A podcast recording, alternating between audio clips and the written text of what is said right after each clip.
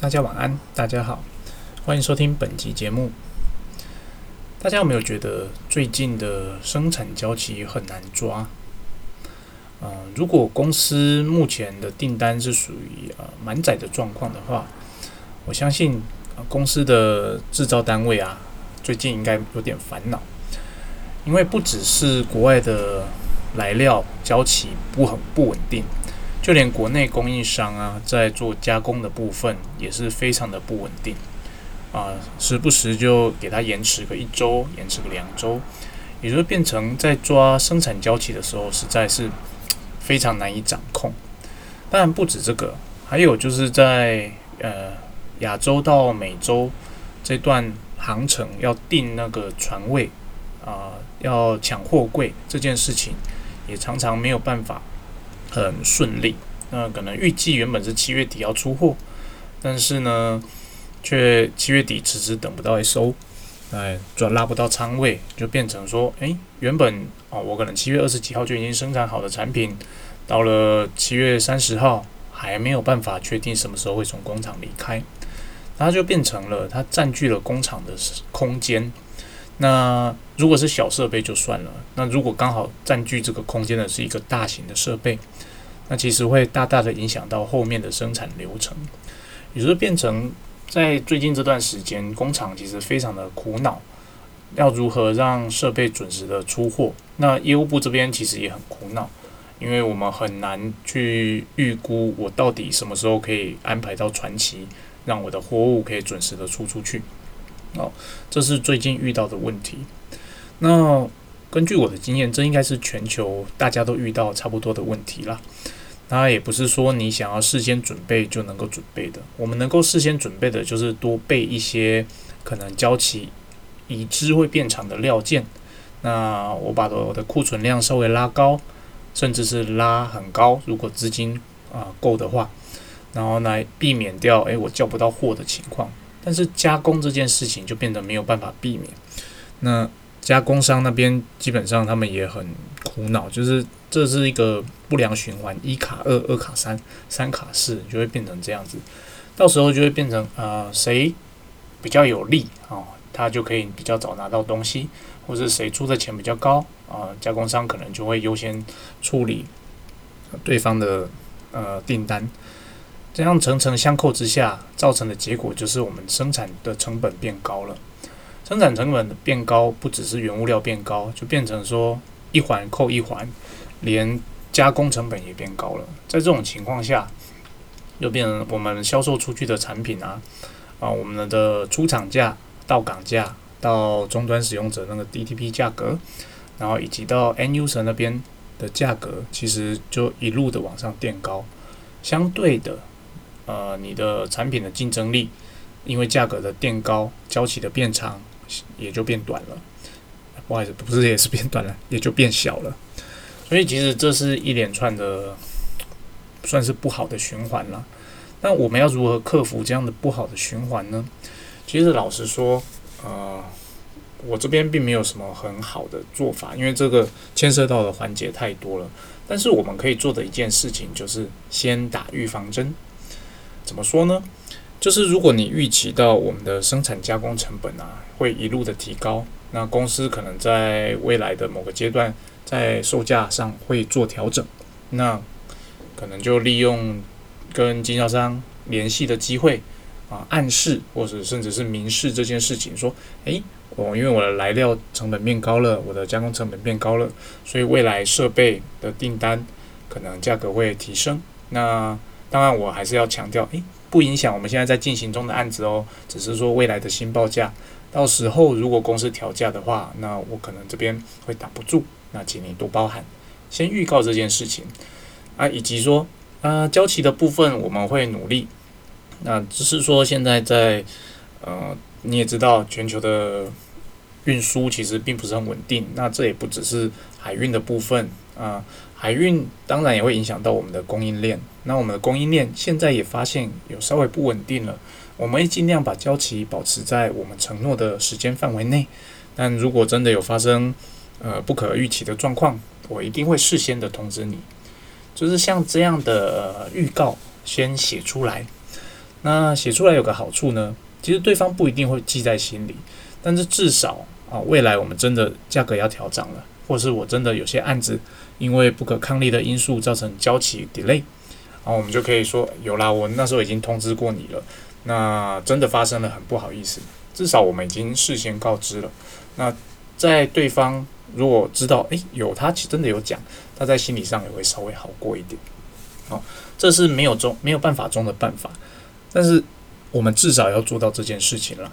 啊，不会说呃，到时候他诶，奇怪，我订单下下去了，怎么你突然间跟我讲要涨价五趴，要涨价十 percent，这样子对他来讲，他可能很大的利润就被吃掉了，那其实是也蛮不好受的啊。这是我今天要分享的第一件事。其实现在在交期的掌控，在价格的掌控上要更不能讲更保守了，就要稍微保守一点。啊，不要不要像以往太阿萨里。第二件我想跟大家分享的是，就是呃与经销商的联系是不是应该用电话沟通这件事情。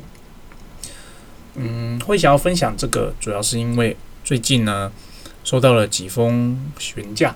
那询价有 N 来自于 N user 的，来自法国的 N user，呃，来自加拿大的 N user，来自澳洲的经销商。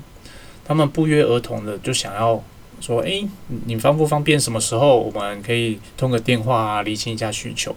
是对方主动提出来的。那我看到这封信的第一第一个呃想法就是：“诶，嗯，很好啊，这就表示这个案子有机会。”然后我就去问说，负责这些区域的业务们啊，因为是不同区域嘛，说：“诶，你们收到这封信，那你有没有跟他联系啊？”他说。呃，有啊，我打算要写 email 给他，我要去理清问题。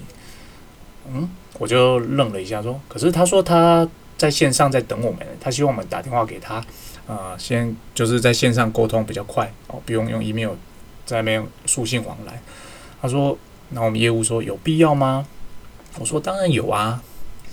那电话沟通你们要尝试，因为电话沟通是个很好的方式，它可以很快的去理清啊某些事情。然后我就大概提点到这边，然后过了没多久，我就看到一封 email 出去说：“诶，请问你的需求是什么？啊，我们在，你可以跟我再讲清楚吗？什么什么的。”哦，这是一个案例哦。对方啊，我们的业务就无视于对方的要求，我们还是用啊 email 沟通。第二个案例，嗯，他一样写信来，他就说：“诶。”嗯，我现在有这样的需求，那我不确定是不是是正确的。那如果方便的话，能不能安排一个电话会议或是一个 meeting？那我们彼此来理清一下。我就问一下负责澳洲这个区域的业务，说：诶，我们经销商有这个需求呢？诶，他其实不是经销商，他是潜在的经销商，就一直以来有询价，但是还没有成交的。我说：诶，对方有这个需求，诶，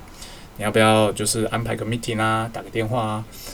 然后我得到的消息是，啊，需要吗？他以前问那么多也都没有买啊，那他一定也是问问而已啦。我得到了这样的需求，但是对于这个需求呢，我觉得，呃，我的感觉上我看起来就是事有蹊跷。一般来讲，他这个经销商并不会要求说要开会，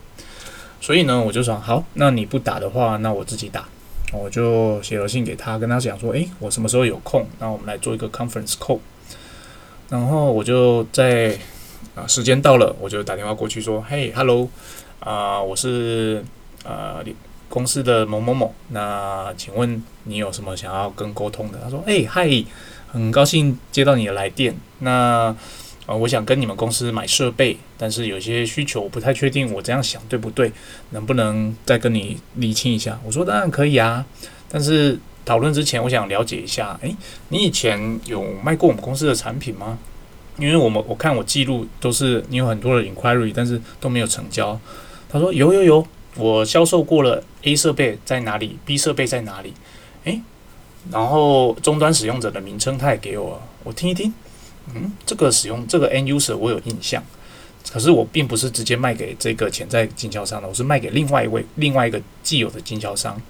所以也就是说，诶，我把设备卖到呃澳洲去之后，我们当地经销商再转售给这一位啊这这个也算是经销商的潜在客人，然后他再卖给客 end user，因为他中间被转了两手。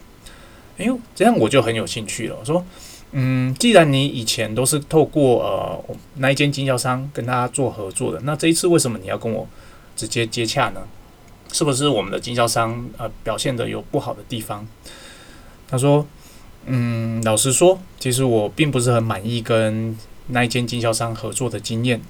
那经过这么多时间，那我经过考虑之后，我决定要跳过他，来跟我们公司呃直接做接洽，然后完成未来的案子。哦，我听在这边就觉得是也是一样，事有蹊跷。诶，怎么会呢？当地那间经销商也是我们合作很久了，那到底发生了什么事呢？但是我当下并没有追问，因为他并不是适合一个追问的时机点。我就说，哦，好，那我大概知道了，我就呃跟他理清一下他的需求，大概嗯看看说，诶，他想要的东西跟实际上的需求有没有办法对得上？对得上的话，我就把它呃记录下来。好，以上这两个案例的分享。我不知道你听了之后有什么样的感想？嗯，我的观察其实是很多时候我们会不想要直接的跟客人做电话的沟通，尤其在外销业务这一块特别的严重。那我在猜测，可能是大家平常 email 往来习惯了，口说的机会也不多，就变成说会害怕打电话这件事情，那会害怕。呃，听不懂对方在讲什么，可能会失礼哦，因此那就干脆逃避，用 email 双方有记录的形式来进行事件的执行。哦，我不能说这样的方式不对，因为透过 email 的记录啊，确实可以把，确实会有留档的情况，你比较不会出错。但是因为 email 的记录啊，email 的沟通啊，它来往的时候，其实有些细节是很难被呈现出来的。我想问的问题，跟他从 email 中文字中理解的，然后在他再回来给我的，可能一来一往只剩下百分之三十到五十之间，也就变成我要透过很多次的 email 去理清需求，到最后可能那个得到的答案还是错的。那我得到的答案是错的，我准备的报价单想当然了一定也是错的。那既然我们提供了错的东西给经销商，经销商提供了错的东西给 end user，如果没有成订单还好，要是他真的成了订单，到时候。又后面又是一连串的错误，其实是呃风险蛮高的啊。那听了我第二个案例，我相信你会知道，诶，有些时候我们可以从电话中问到平常我们从 email 中问不到的事情。我相信，如果我是在 email 中询问他说，诶，你为什么不想跟我原本的经销商合作？或者问他说，诶，为什么你这次想要直接跟我联系？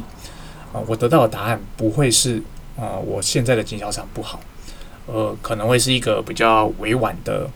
回答，因为他还不知道我对他的态度是什么，他可能会把呃 email 的讯息转给现在的经销商，也就是他现在的供应商看，然后变成未来虽然说他们关系不好，那这个一旦爆发出来，他可能未来想要买东西都买不到了，对他来讲是一个更惨的结果。但是透过电话不一样了，电话中因为你有声音，那你表现出来的态度可能可以让他信任你。然后不知不觉中，他就会讲出一些他可能没有打算要讲的事情，啊，这些事情其实是更重要的事实。对我们来讲，啊，我们就可以判断说，诶，是不是我们在那个市场的经销商需要去好好的去审视一下他的销售状况，他是不是呃为了可能景气不好，为了要成订单，做出了某些比较不寻常的承诺，导致他的低了，哦，呃，有一些不愉快的状况发生。那它的低了不愉快，那相对的，我相信 N user 那边拿到设备也不会很开心，啊，这整串回来看，就是对品牌的形象是不好的，所以这件事情对我来讲，我也觉得是一件很重要的事情。好，那你看，如果我当时没有决定要打这通电话，或者我当时觉得哦，他就只是来随便询价的，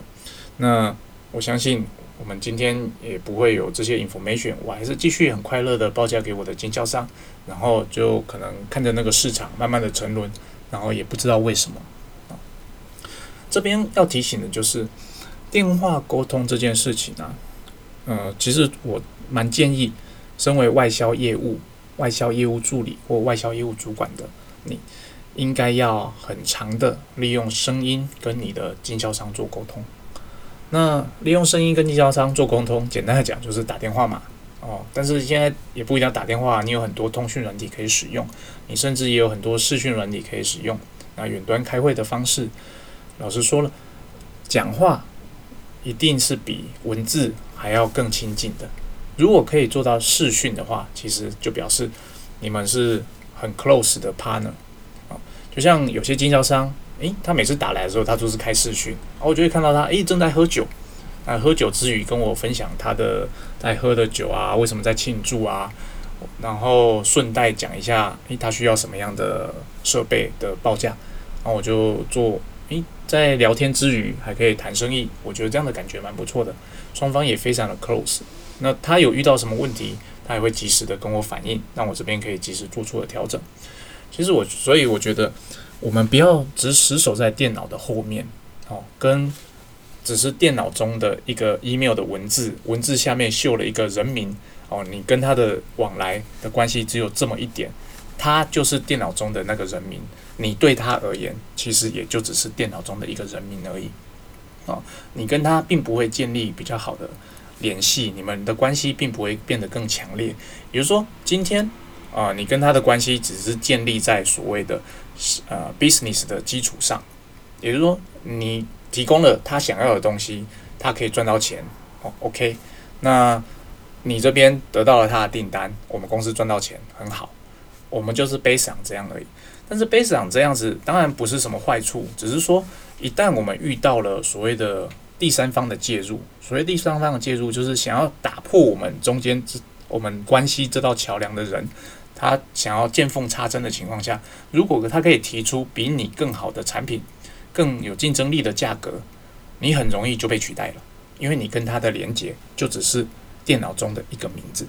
啊。但是今天，如果你跟他的连接不只是 email 商书信的往来，你跟他平常就会有啊所谓的私底下的连接洽，比如说你可能是他的 Facebook 的朋友，你可能是他的 IG 的 follower，甚至说，诶，你很常跟他用电话沟通，你们除了公事之外，还会聊聊一点生活中的状况。我相信今天如果有个第三者想要插入你们之间，啊，对他而言，那个第三者他只是一个 email 中的一个名字，你对他而言是个真实存在的朋友。这种情况下，除非对方提供的条件、对方的产品比你好出太多太多，哦，他才会去考虑说，诶，是不是要该换个供应商？否则的话，如果你们在对条件差不多的情况下，我相信现在的经销商如果是这样的。关系其实他是不会把你换掉的。好，我们身为业务，虽然我们只是公司的受雇一员，但我们要知道，我们对外接洽这件事情，其实我们代表的就是公司。不论你今天是业务助理，不论你今天是业务，还是你是业务经理，只要你是对外联系的窗口，其实你就要身为你就是公司代表的自觉。哦，那有自觉。你可能会说我没有那个 power 啊，我的价格都要经过主管的同意才可以出出去啊，所以我跟他就算有很好的联系也没有意思啊。我这边指的自觉，并不是说你要有所谓的 power 去做一些呃决策的动作，而是说你有没有尽你的全力去展现出公司的价值。呈现公司的价值给经销商说：“诶，这间公司可以带给我的其实是远高于他的期待的。如果我们每一个人都可以呈现出这样的价值啊，老实讲啦，我们的 partner、我们的经销商、我们的代理商都会是 long term partner 哦，他不会很轻易的换供应商，因为我们提供的就是最好的服务、最佳的产品以及最棒的态度，甚至你可能是他海外最好的朋友。”哦这就是我今天想要分享的。有些时候，我们不要冷冰冰的只看着 email 啊往来哦，他有询价我就报价啊，他有问题我就帮他解决。我甚至连问候这件事情都忘了打，连一个 How are you today 之类的说，诶，连个 Happy Father's Day 这些基本的问候我都忘记了啊。反正他就是哦，我询价 A 产品，那我就报价 A 产品。我甚至忘记要附上 A 产品的行路。我甚至要告忘记要告诉他，诶，我的 A 产品有哪边改版喽，哪里变得更好喽？啊，当我们忘记做这件事情的时候，其实就表示你已经呃变得像一个机械一样了。你只是在你的工作岗位上做所谓分内你认为该做的事情，而你不是在呈现你的价值，你并没有把公司的价值呈现出来，让经销商、让终端使用者、让代理商们，让他们觉得说你们公司其实是跟其他人不一样的。在现在。呃，网络发达的时代啊，我们要除了产品要够好之外，行销也要做之外，其实你要如何找到一个经销商，找到一个代理商，并且并且留住他，变成双方变成长远的合作伙伴。除了初期的联系策略很重要，这是另外一件事情，有空再讨论。再来就是我们真的变成合作伙伴之后，你呈现出来的给他的感觉，其实就会让他觉得。你是不是值得信赖，或者是说你们这间公司到底是不是一个可以长期合作的伙伴？你提供的产品当然是一定要好啊，品质要稳定。第二个就是跟你接洽的、跟他接洽的这个窗口，是不是他是舒服的，而不是而不是只是一个电脑中的一个名字哦。比方说今天他每次写信来可能是个 Angela，然后改天换成了一个 Kelly，他根本就不会发现。哦，他可能还是回你说，哎，Hello Angela，好久没收到你的来信了。他根本不会发现你是个 Kelly，或者是说，哎，你发换成 Kelly 了，他就说，哎，Kelly 你好，那很高兴跟你联系，那我需要这个报价。他根本就不会去关心 Angela 到底怎么了。哦，如果你今天跟他是一个比较 close 的关系，哦，你保持你建立了一个除了单纯生意以外的关系，他一定就会询问说，哎，之前跟我连下联系的那一位 Angela 去哪里了？他还好吗？那是不是呃，他是不是换工作啦？怎么样的？当今天哦有收到这样的信啊，如果你是 Angela，你可能只是刚好休假，然后有有那个另另外同事代理。那当你休假回来，你看到这样的信，其实你就会非常的窝心，说：诶，我跟他，他不愧是除了生意上的伙伴，其实我们还是私底下的好朋友。那种感受上其实不同的。同样的，换个角度，如果今天你跟代理商那边的接气接洽窗口突然间换人了，你是不是可以发个信说：“诶，之前跟我联系的那位 John 怎么不见了？他还好吗？他是休假了吗？”哦，如果你问出了这样的问题，其实对方一样会感觉到很窝心。如果他只是休假回来的时候，他一样会感觉到很窝心。不知不觉中，你们的距离又拉得更近了一点。啊。